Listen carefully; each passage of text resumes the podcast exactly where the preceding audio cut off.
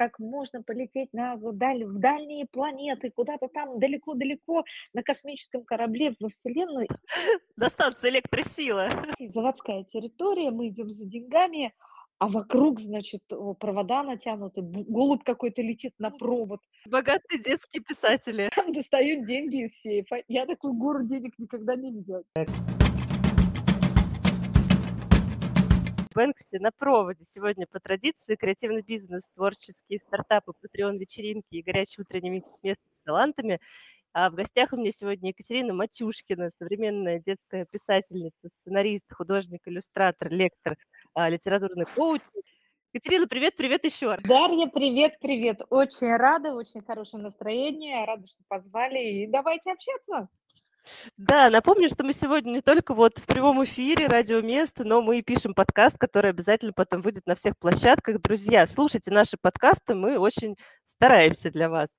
Э, Катя, как у тебя настроение сегодняшнее? Вот у меня солнечное утро. Как, как твое?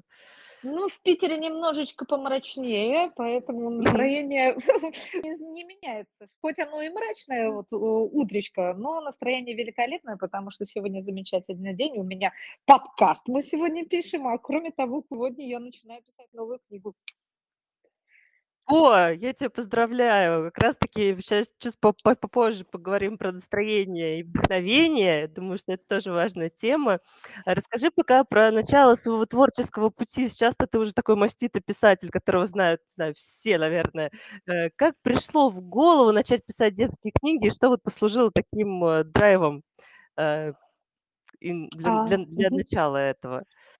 Слушай, ну вообще, а, когда-то очень давно я начала вдруг а, зачитываться книгами Булычева, Кира Булычева, и меня так покорило, просто э, заворожило то, что, оказывается, можно придумывать истории про, про то, как можно полететь на даль- в дальние планеты, куда-то там далеко-далеко на космическом корабле во Вселенную, и мне так этого хотелось, что я лет 14 начала с запоем писать. Все тетради, все блокноты, все, что есть, это огромнейшая коробка, вот это валялось под столом. Но, к сожалению, одно дело э, писать в тетрадках, как ребенок, а другое дело выйти в мир литературы и стать э, настоящим писателем. Мне, честно говоря, было очень страшно. Я думала, что я, наверное, недостаточно способна, недостаточно э, хорошо пишу, поэтому я уговаривала всех друзей, напиши книгу, а я проиллюстрирую. Так как я еще художник и уже начала там лет с 19 промышлять рисованием, вот, и мне подружки писали книги, мы их выпускали, почему через нормальное издательство. Я всех, ну, всем находила, как это все отослать в издательство, а сама боялась. И вот мне ужасно повезло, потому что я э, боялась-боялась. 25 лет я пришла учиться в Институт культуры на медиадизайн, и там познакомилась с Катей Аковитой, моей подругой и соавтором. И я ей начала толкать ту же тему. Давай, Катя, напиши книгу. У тебя же получится, я проиллюстрирую. На что Катя сказала, слушай, знаешь, а давай-ка вместе напишем. И мы написали с ней первую книгу. Вот это было толчком, чтобы уйти от какого-то комплекса, что я не смогу. Я была на курсе как раз, когда ты рассказывала очень в красках про вот эту первую книгу. Вот у меня такой вопрос, каково это вот держать в руках свою первую собственную книгу? Какие вот ощущения можешь вспомнить? Слушай, а, это вообще потрясающая вещь. Вообще, когда мы пришли с Катей за первой книгой, а, это называется «Сигнальный экземпляр». И очень долго мы ее делали, очень ну, это все волновало ужасно. Это три года адской работы, продаж этой книги. Вот, и приходишь в издательство, мы заходим в лифт, и там а, в лифте стоят две женщины, и одна из них говорит, Матюшкина хорошо пошла, за, недель, за две недели тираж продали. Короче, она продалась с 7 тысячами тиража, тиража за две недели, а потом стала еще продаваться, но это было в будущем. Я помню, что у меня куда-то ударило в живот, я присела на, чуть ли не на корточки, сделала умное лицо, что я всегда так веду себя в лифте, выкарабкалась оттуда на глазах влюбленных женщин. Вот.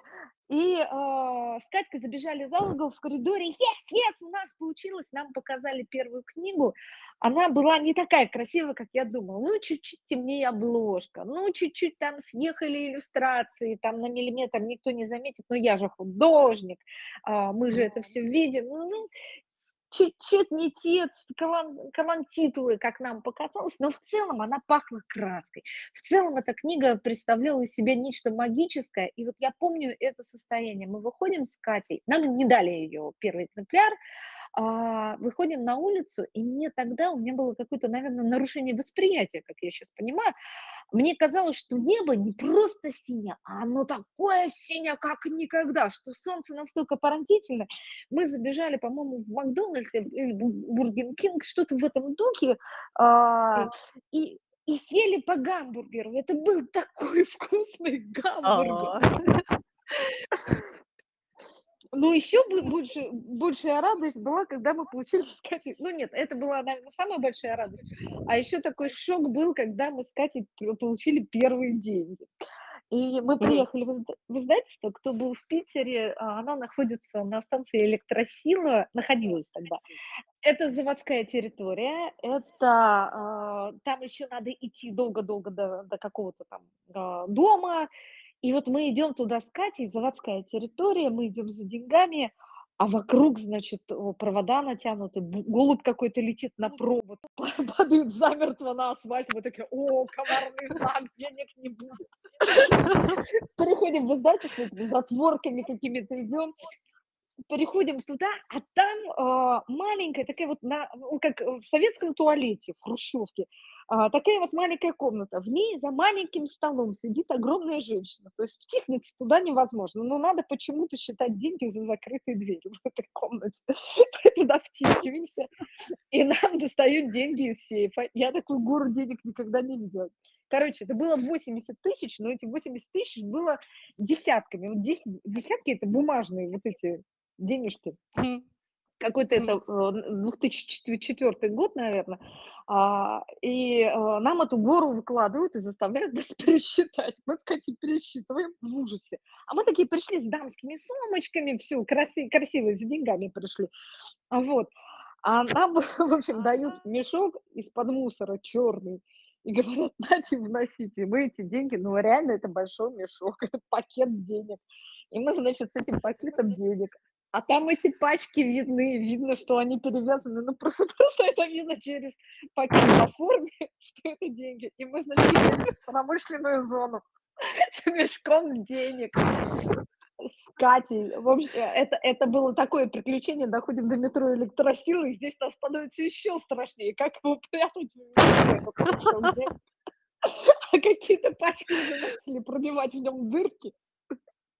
Короче, я не знаю, Вот, друзья, богатые, богатые детские писатели.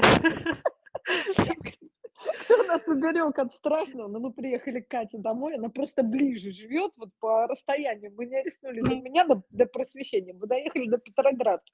Пришли к Кате домой, раскидали эти деньги по полу и улеглись в них. Пусть это десятки, но зато вот она мечта писателя сбылась. Мы успешные, у нас мешок денег. Катя, да, ты умеешь рассказывать истории, это вообще, конечно. Вот, друзья, как, каково держать э, в руках свою собственную книгу? Вот, понимаете? Вот, вот оно чем заканчивается. Просто пачками денег в пакетах. Ну, это мотивирует, я хочу сказать, очень прямо, прямо классно. Э, Катя, как раз таки вот про эту книгу, которую вы вместе с подругой делали, насколько я помню эту историю, да, если так, ты меня поправь, э, что всех персонажей ты писала, вы писали, да, со своих друзей, группы окружения. А действительно ли это так, и насколько для писателей вот э, действенен этот прием? Вот. А, да, это так, потому что мы, когда э, думали, о какой книге написать, сначала мы хотели фантастику, потом подумали, о, слишком сложно, а, э, не знаем, как придумать. Потом детская фэнтези, подростковая, тоже как-то очень непонятно, как делать. А потом Катя принесла откуда-то книжку детскую с большим количеством иллюстраций, и мы сообразили, о, так это ж наша тема, текста мало, картинок много, художники. Здесь мы точно не оплошаем. Вот, и давай напишем про собаку, а там книга была про собаку и кота, и у нас, соответственно, возникла идея написать книгу про собаку и кота. Логика железная. Я решила, что я буду котом, Катя псом. Ну, решили с нас характеры взять. А всех остальных персонажей мы же э, рисуем, мы рисуем, э, сидели на задней парте, э, партии, рисовали с наших студентов карикатуры. И мы такие, о, а вот пусть он будет Бобром Бобровичем. У нас, значит, один студент работал, он продавал матрешки около Спаса на Крови, около церкви, церковь, музей. Вот. А, ну и, соответственно, он приходил вечером на обучение, но так как замерзал напрочь за день, он приходил все время в шапке. И все время говорил о деньгах. И хотел тачку. Я купил тачку, тачку Мерседес. Мы, короче, придумали жадного Бобра Бобровича, который э, нарисовали там в книге музей, поставили туда лавку с матрешками. И, э, и он все время в шапке ходит. Долго прикалывались, что там под шапкой. Вот.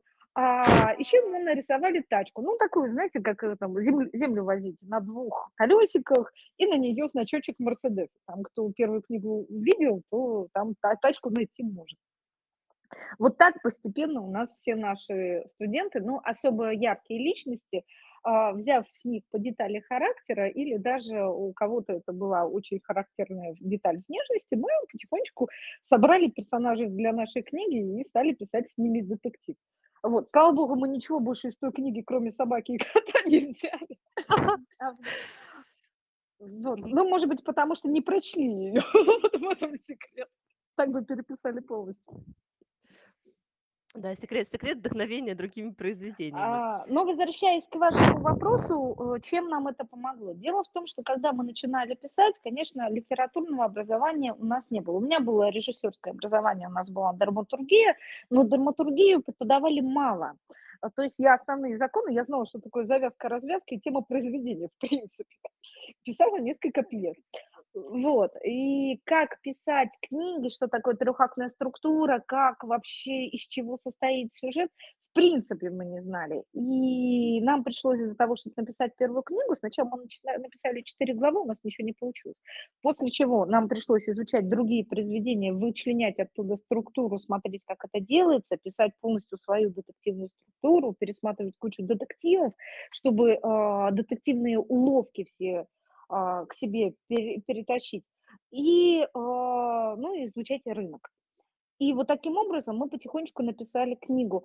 А что нас спасло, это то, что мы знали характеры персонажей, поэтому они получились яркие, конфликтующие, ругающиеся, веселящиеся, смешащие.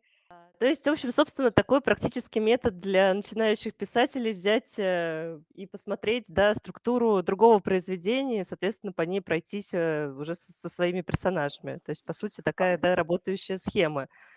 Ну, надо изучить, да, да, да, надо изучить, во-первых, себя, что я могу написать, э, и на что у меня хватит мозгов, и в чем я разбираюсь, какие книги я читаю для начала.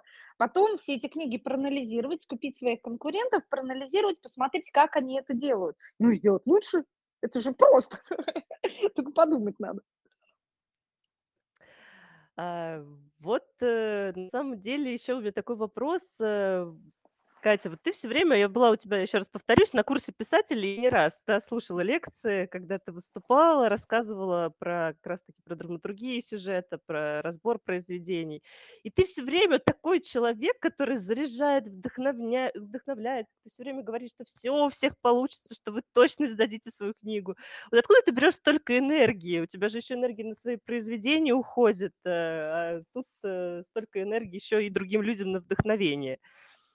А ты знаешь, а мне кажется, что ее мало. Это, как бы со стороны все говорят, слушай, ты такая энергичная, а мне так, ой, да я такая как бы грустная. Я же как а, выплескиваю такую энергию, когда я общаюсь с людьми. А сама-то по себе я сижу в углу и пишу долго книги, долго составляю лекции, рисую, поэтому у меня энергия периодически накапливается.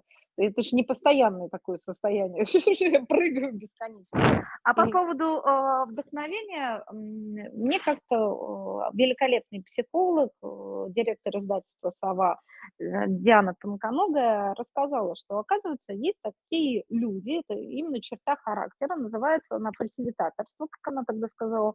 Это когда человек э, умеет увидеть в ком-то талант и его разжечь. То есть э, направить, и, и, и это, ну, как бы это заводит. Мне ужасно интересно э, помогать людям в, в литературных произведениях в том плане, что я вижу, что, ух ты, ух ты, как круто, а давай вот это сделаем, ух ты, получилось, и я так радуюсь. И мне все говорят, Катя, зачем ты, ну, писатели говорят профессионально, как ты можешь, зачем ты бесплатно там в Инстаграме вешаешь эти лекции, зачем ты а, рассказываешь это все в таком количестве. А мне так нравится, мне так хочется помочь людям, и так хочется, чтобы побольше у меня конкуренции было. Ну, с кем-то я соревноваться должна, у кого там книги интереснее, у кого их больше. Кто больше мешок денег притащит. Достанется электросила. Да-да-да. Нет, нам дальше удалось оттащить его и за станцию электросилы. Да, да, тут небольшая с моей стороны неточность. А, расскажи, может быть, поподробнее про свою преподавательскую деятельность, вот э, про каково быть это литературным коучем, да, насколько сложно это дается, насколько люди вообще готовы обратно тоже, тоже отдавать, да, свои какие-то э, себя, да, вот в этой деятельности. И вообще, как, как это у тебя происходит, да? То есть это курсы или это какие-то такие очные встречи? Вот очень интересно. А, ну, сейчас мы организовали союз детских писателей с друзьями-писателями. И в этом союзе детских писателей мы э, сделали еще курсы для всех писателей, для журналистов, для кого, кто, кто хочет писать, они вот к нам типа должны прийти. Ну, вот уже э, месяца два приходят радостно. Но в основном пришли мои ученики, которые за мной следили долго-долго-долго в разных соцсетях, ну, ко мне на курс. Вот. Э, до этого я преподавала на разных курсах. Э, изначально мне очень помог Саша Прокопович, это директор издательства «Астрель» СПБ, филиал АСТ. А, он меня пригласил на свои курсы несколько лекций провести, и с этого и пошло. То есть а, курсы у него называются «Мастер текста», и когда я пришла, я попросила дать ну, посмотреть, что пишут ученики. И меня я просто не поняла, почему это так скучно. Вот что это такое? Целая страница текста, а мне читать совершенно неинтересно. Я не понимаю, что происходит. Я посидела, посидела и начала просто ну, анализировать вот эти страницы. А потом я взяла книгу Кинга, Роулинг э, и Акунина и начала анализировать их тексты. И я выудила, что, оказывается, есть такие вещи, как приемы удержания внимания, которые очень здорово работают на то, чтобы читатель не ушел от страницы. Я прочитала такую лекцию «Прием удержания внимания». Она прошла на ура. А, студенты радовались и кричали «давай еще». А, и мне пришлось подготовить следующую лекцию, которая называется «Вот хотели еще на». После чего я попала случайно на Тавриду. Это огромнейший фестиваль, куда приезжает огромное количество студентов. Я три года там преподавала. И три года я была, там у них рейтинг, который студент каждый должен а, каждый вечер заполнять рейтинг педагогов и лекций. И я три года была в этом рейтинге первая. Мне присылали отчеты и говорили, какая ты молодец, как здорово. То есть, и в общем, в общем, мне жутко нравилось. Ну и преподавание для меня это, с одной стороны, очень тяжелый труд в подготовке, потому что я а, перед тем, как подготовиться к любой лекции, я все это слушаю в разных местах. Допустим, я смотрю, как э, тот же самый прием, ну, например, у меня э, работа, ну, с аркой персонажа. А как этот прием, арку персонажа, делают в фильмах и проигрывают актеры. Как арку персонажа, она разделяется на множество мелких деталей, например, э, изъян поведения, травма персонажа, да, травма персонажа, изъян поведения, оно касается уже психологического аспекта, поэтому я лезу в психологию, травматизация персонажа, установки персонажа, вот это вот все-все-все-все изучаю, вытаскиваю в лекцию. Плюс к этому я добавляю свой писательский опыт, и каждый э, прием и каждую вещь я перевожу в юмор и э, даю а, пример из, из, допустим, «Вампира Василия». Это у меня такой есть персонаж, если интересно, попозже я расскажу про него. Да, конечно, звучит уже Какие приемы. Вот, и вот после того, как я вот такую вот жутко сложную работу, ну, я примерно около недели готовлю одну лекцию. Причем последние три дня глаз выпадает, потому что я все переделываю заново. Сначала это набор просто информации, потом можно она укладывается в голову хорошо, Вот. А когда читаю студентам, студенты бедные э, хватаются за ручку и пишут бесконечно, потому что информации очень много, и она, конечно, укладывается у них, ну, допустим, я прочитала лекцию, там 30% информации уложилось, но они пересматривают много раз, а потом мне через год говорят, я вот прихожу на твою лекцию третий раз, и вот с третьего раза я понял то-то и то-то, но в первый раз я тоже понял очень много.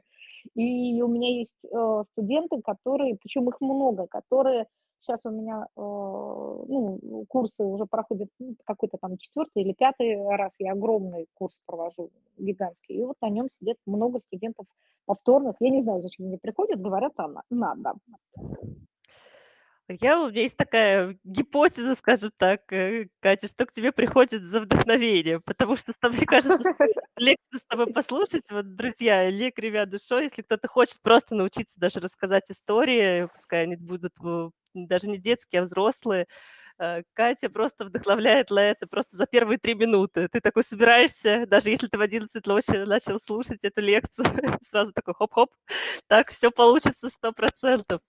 Э, Катя, у меня такой еще вопрос э, к тебе важный. Для меня, насколько вообще можно научить человека писать? Вот мы недавно очень спорили сильно с друзьями, скажем так, прям пара из ушей шел.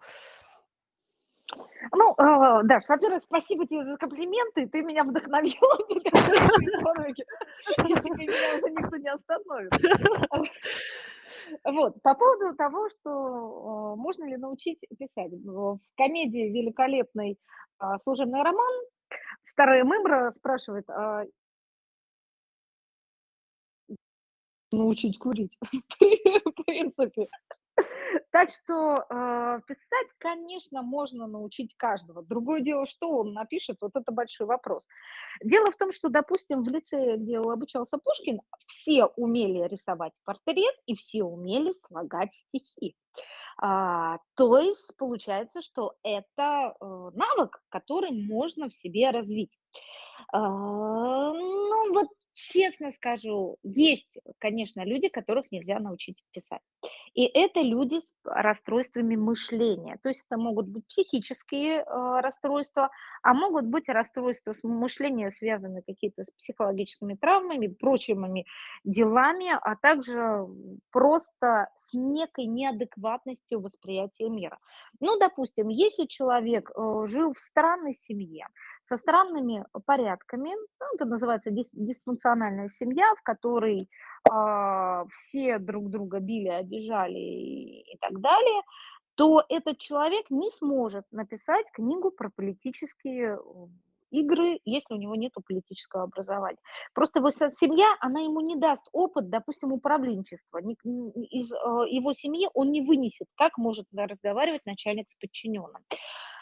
Поэтому иногда э, человек без опыта плюс еще какое-то ломанное мировоззрение, это может быть большой преградой для того, чтобы написать конструктивный текст и выглядящий логично. В том числе есть разные расстройства э, мышления и вообще расстройства. Ну, например, та же самая графомания. Если кто не знает, что такое графомания, графомания. Нас манят графы. Вот. Это те люди, которые, конечно, любят графов, а кроме того пишут, но пишут не то, что должен прочитать читатель, а пишут то, что у них приходит в голову, не отслеживая вообще процессы, не отслеживая то, что подумает читатель. То есть он садится и пишет бесконечно, а потом даже не читает, потому что он выплеснул это из себя. У меня такой э, был один студент на Тавриде, э, он, он пришел ко мне и говорит, я актер, и помогите мне, что мне делать? Э, люди меня критикуют. Я, значит, пишу произведения, я их не перечитываю, выкидываю в интернет, а меня ругают, что я написал произведение с ошибками, и оно вообще ничем не кончилось или ушел в другую сторону. Но вот здесь вот надо понимать, либо ты занимаешься психотерапией, самопсихотерапией, когда ты выплескиваешь из себя все, что в тебе накипело, и это не писательская деятельность, а всего лишь некая такая вот самопсихотерапия. А если ты занимаешься писательской деятельностью, то ты должен понимать главное, что тебя будет читатель читать.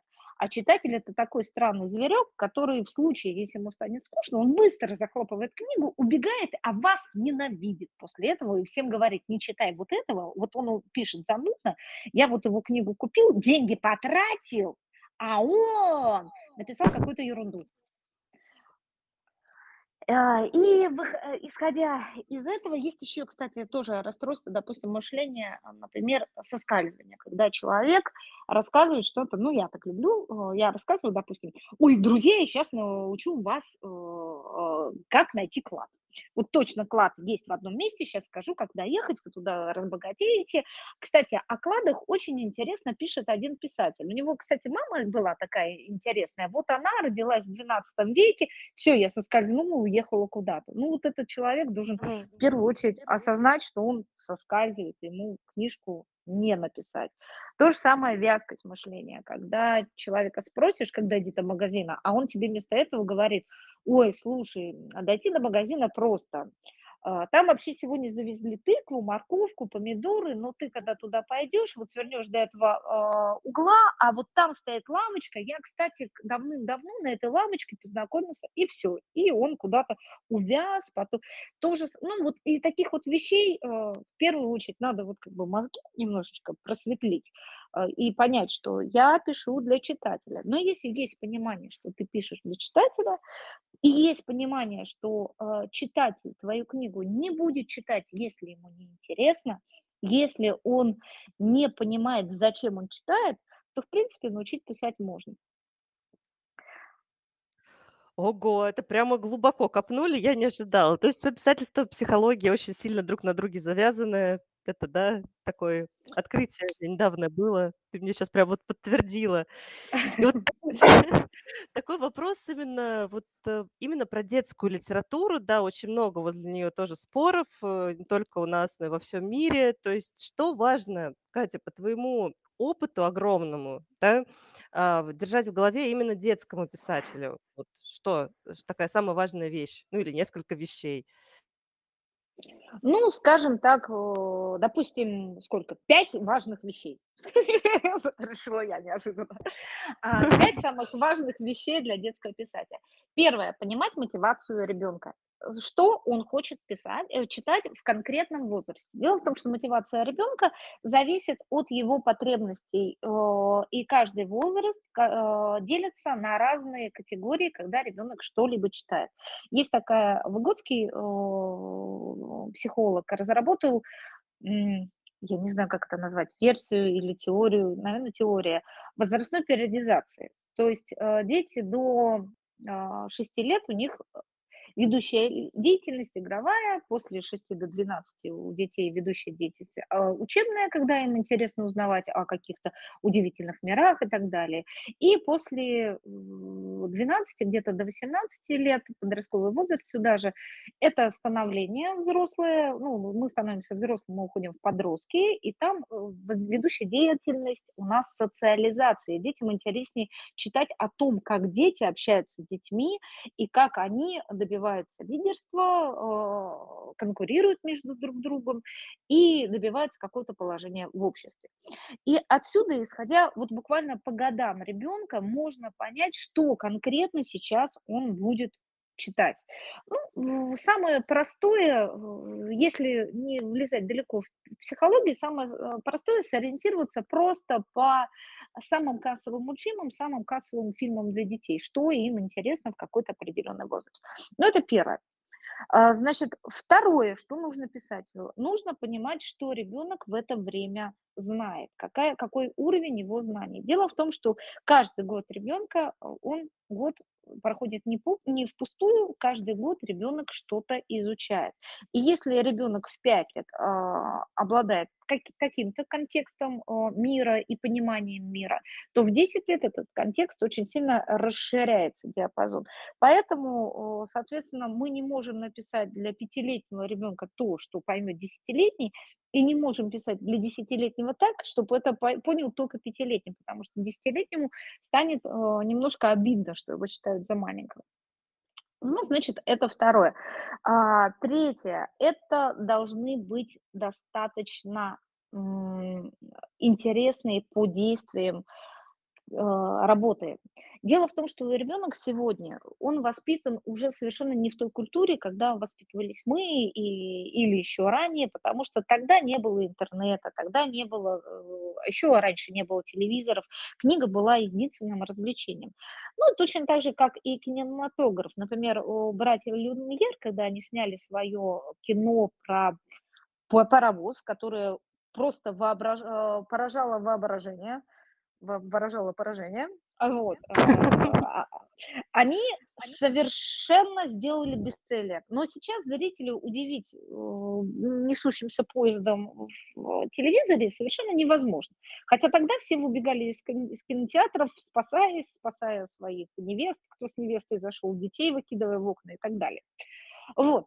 То же самое и сегодня происходит. А, Длинные тексты сегодня уже не актуальны, потому что ребенок научился быстро воспринимать информацию. Допустим, также для него совершенно невозможно читать философские размышления персонажа или темы, которые касаются взрослых, то, что еще не может э, в силу своего возраста ребенок воспринять. Поэтому надо очень хорошо все-таки ориентироваться в том, что ваше произведение должно быть максимально динамично. Быстрая смена действий, яркие шутки и много интересных событий вместо длинных описаний природы. Без описания природы не обойтись, потому что, ну, без описания локации, потому что не будет понятно, где персонаж находится. Но это надо делать уже через некие литературные приемы, через некие способы. Значит, это у нас было три. Да? А, дальше. А, Детский писатель должен хорошо разбираться в том, что хотят покупать родители. Дело в том, что мотивация родителей покупания детей, э, детям книги, она совершенно другая, чем у детей. Поэтому, допустим, если э, мы говорим о подростковых писателей, то они могут смело ориентироваться на покупателя подростка, у которого уже есть свои карманные деньги или который научился хорошо клянчить. Вот. А если мы говорим о детях э, до подросткового возраста, то они еще совершенно не понимают, какие они книги хотят купить. А даже если понимают, то у мамы есть очень сокращенный бюджет, который влезает в учебники, Первое, что покупают учебники, э, родители учебники и покупают книги, которые родители сами писали в детстве. Ой, читали в детстве и писали, конечно. Если это Катя Матюшкина, то она, конечно, собственную книгу собственного ребенка купит. Вот. А, Поэтому здесь надо очень хорошо понять, что если ваша книга наз- называется страшно, или она испугает малыша, или она по каким-то причинам не понравится родителю, ну, допустим, вы написали книгу, которую родитель считает неп- ну, неприемлемой для его ребенка, то вы просто останетесь без продаж книг, соответственно, она не будет, не только не будет распространяться, а каждый родитель зайдет к вам на страничку и ВКонтакт, и а, на- в лабиринт и на Озон, и напишет вам такие пакости, что лучше бы вы не рождали на свет эту книгу. Ну и последнее, пятое, как мудро сообщила я, а, вы, когда пишете детскую книгу, должны очень здорово сократить диапазон тем, которые вы затрагиваете. Ваша книга должна, вы должны с самого начала понимать, что вашу книгу могут читать совершенно разные дети. Какой-то ребенок будет совершенно красив и прекрасен, а какой-то ребенок будет лопоухий, а какой-то ребенок будет по национальности, над которой много шутит, допустим, в нашей действительности, да, другая нация, а какой-то ребенок будет из бедной семьи, кто-то будет лишен каких-то физических возможностей, ну, например, у ребенка не будет руки или он будет лежачий, неходячий э, ребенок. Поэтому вы должны быть а, дальше. Какой-то ребенок будет из мусульманской семьи, какой-то из христианской. А, У какого-то ребенка будут, будет э, родители алкоголики, у кого-то будут директор завода. Вы должны понимать, что аудитория, которая вас читает, она совершенно разная. И если вы какую-то аудиторию затронете, ну, например, затронете религию, половина аудитории оплюется, и вы затронете что-то, что их очень глубоко касается. Например, вы напишете, что отрицательный персонаж у вас был толстым. И это оскорбит всех, бедных детей, у которых проблемы с весом, а они же, а, самые, кстати, хорошо читающие дети, потому что они, не такие подвижные, они любят читать. Ну, как бы они разные, конечно, бывают, э, дети с лишним весом, и подвижные, нет. Но, дальше, если вы называете персонажа отрицательного, допустим, у вас отрицательный персонаж, какой-нибудь злой, ну, кто-нибудь противный, злой червяк Василий. И все. И вот здесь все Василии на вас обиделись так, что просто невозможно. То есть очень много ограничений именно в том, чтобы никого не обидеть, понимая, что у вас разная целевая аудитория. Ну, где-то так, пять штук назвала. Ка Кать, спасибо, очень ценная информация на самом деле. Я хотела еще, вот ты сейчас э, рассказала очень важную вещь а, по поводу критики.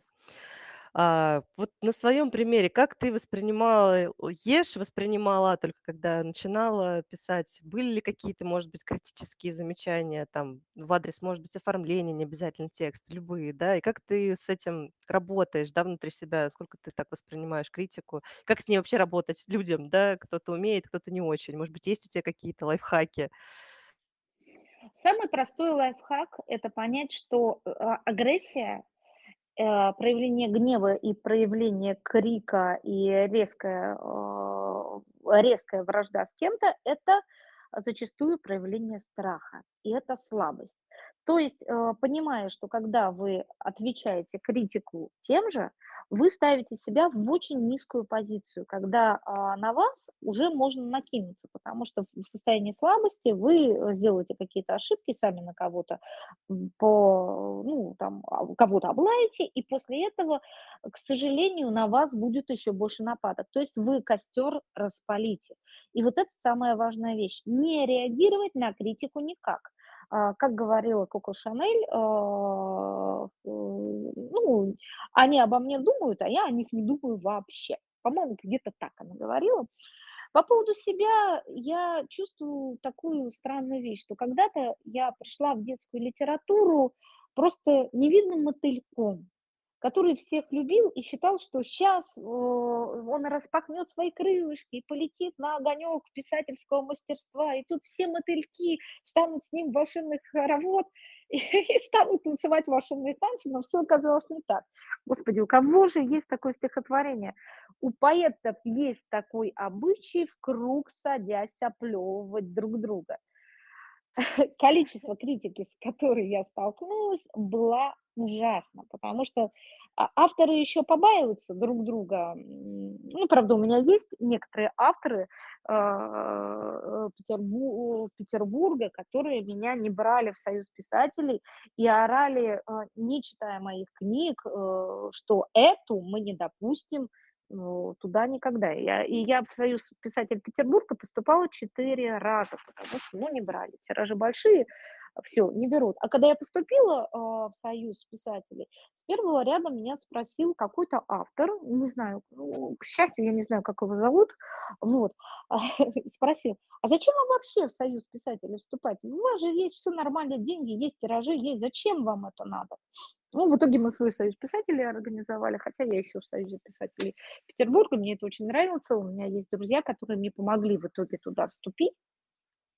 Вот, но э, чем ты выше взлетаешь, тем больше больнее тебя бьют. И э, у меня есть такая очень грустная история по поводу того, как я в первый раз столкнулась с критикой. Дело в том, что на, на ту пору, когда я стала писателем, я очень обрадовалась. Но я была молода и глупа достаточно. И я пошла на форум писательский, начала писать там, ну, придумала себе какой-то ник и начала там писать а, все про писательство, но не выдавая, что я писатель. Думаю, присмотрюсь-ка я. И вот туда на форум приходит женщина, она жительница Львова, и она написала такое очень грустное письмо по поводу того, что, дорогие друзья, я все время работала ну, на заводе, и э, ну, сейчас я заболела раком. И все, что я могу делать, а, денег нету, надо лечиться, я могу рисовать.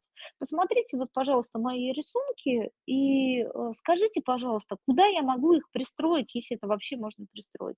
И тут на этом форуме на нее злобно, э, накинулись, что да вас надо уничтожать за такие рисунки, заболели хорошо. Это так было некрасиво, это было так я я ошалела от вот этой, э, я мне за нее было жутко больно. Пос э, мне было 27, и я, а, а ей сдавалась с пят э, где-то лет с 18 как иллюстратор, то есть я уже карьеру себе сделала. И я решила, а проучу-ка я их. Ну, достаточно странное, глупое решение, а, вот. И я вывесила, значит, на этом форуме а, картинки, которые пристраивала в издательство, черно-белые рисунки карандашом, а, разные мыши, которые нравились, я их продала, этих мышей в несколько открыточных изданий, и, в общем, они всем нравились, издатели визжали от восторга. И тут же, и написала, я э, автор из Петербурга, ну, я не знаю, как мне быть, вот у меня такие картинки, куда их девать. И мне тут, тут же вся эта компания начала писать такие же письма, что у вас тоже туда же надо, вот Э, послать. Вот. И вдруг мне эта женщина из Львова пишет письмо в личку и говорит, да вы не расстраивайтесь, да вы, э, великолепные у вас мышки, да э, они, посмотрите, мне также написали, ты дай ссылку на себя, и я ей пишу, что, э, дорогая, я не помню, как ее зовут, вы знаете, вы не расстраивайтесь, потому что я издающийся автор, и я просто хотела вот на этом примере показать вам, как несправедливо то, что у вас так. Я понимаю сейчас, ко мне уже 45, а не 27, что поступок был, ну, как бы можно было бы просто вступиться за нее, написать об их некомпетенции э, и сделать это открыто, ну, тогда я вот таким способом решила ее защитить. Вот. И, но меня кто-то из этих людей узнал по картинкам сопоставил. Он написал мне в личку, очень известный критик, э, что я вас знаю. И, кстати, а, послезавтра выходит на вас моя статья на вашу книгу обзорная в каком-то известном журнале. Я не помню где. А, я плохо отношусь к вашему творчеству, и я не понимаю, зачем вы все это вообще сделали. Вот, я написала все, что я думаю. Э, через день обо мне вышла статья. Это такая была. Ну, естественно, она ее написала заранее, эту статью.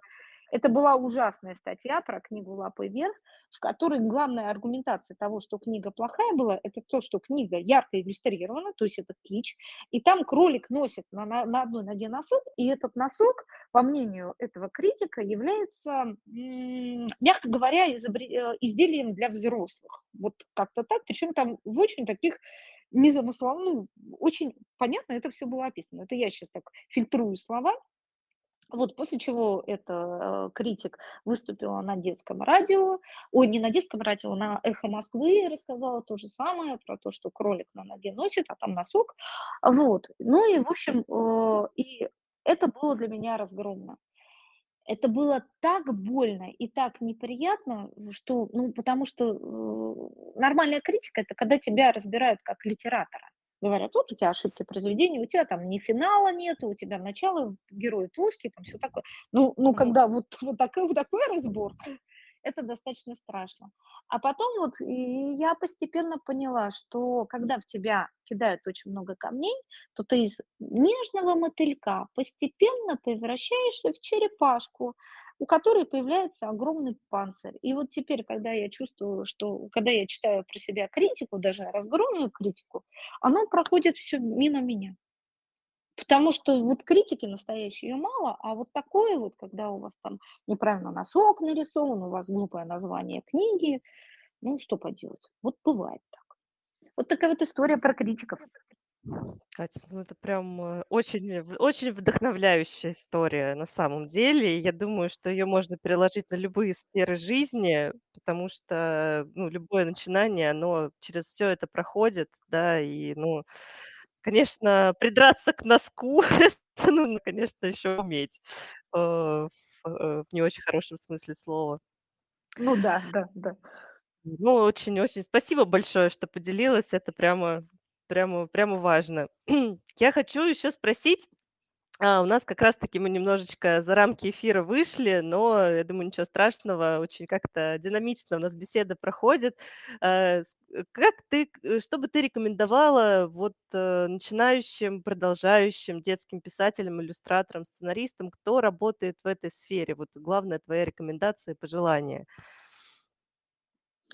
А, главная рекомендация, во-первых, проанализировать рынок, все время быть в курсе, что делают другие люди, чтобы не уходить в ретро и не, э, не э, перестать быть продаваемым. А если вы еще не стали продаваемым автором, то вам опять же нужно анализировать рынок и посмотреть, что сегодня востребовано. Если хотите печататься в издательстве как художник или как автор, посмотрите, какие серии у них есть, что пишут современные писатели, что издает издательство. Сориентируйтесь в этой стороне и сделайте что-то, что издательство точно, точно возьмет. Но не стоит в молочный магазин приносить колбасу продавать. Да? Если издательство продает книжки малышки, напишите туда книжку малышку. И точно так же художниками. Если художник хочет, чтобы его продавали, то надо понять, что академическое рисование, которое учат а, в Академии художеств, оно хорошо, когда вы пишете портреты или пейзажи. Но если вы хотите заниматься иллюстрированием, вам надо рисовать театрализованные сценки э, с яркими персонажами, которые не очень человекообразно, может быть, даже, а как-то стилизованно. Яркие, интересные или, наоборот, не яркие, а вошедшие в какую-то интересную стилистику, но это должно быть то, что продается сегодня на рынке. Поэтому, друзья, дерзайте, а, информации море, просто, просто остановитесь и задумайтесь, что мне сделать такого, чтобы это понравилось людям. И все получится. А, Катя, спасибо тебе за время, что пришла, за вдохновение, за такой классный эфир, искренний. А, Обязательно по- поделимся твоим инстаграмом э, со всеми нашими участниками, да, радиоместа. Друзья, кто хочет э, научиться клево, классно рассказывать истории, любые истории, э, пишите Катерине, она действительно очень крутой преподаватель, и, в общем-то, я я я постоянно ей вдохновляюсь лично, постоянно. То есть я думаю, так, написать, нужно открыть, э, лекцию Катерины, все, все пойдет. Сразу Да, Дарья, большое спасибо. Безумно приятно и безумно при, при- приятно такой, это- что меня так хвалят, это так классно.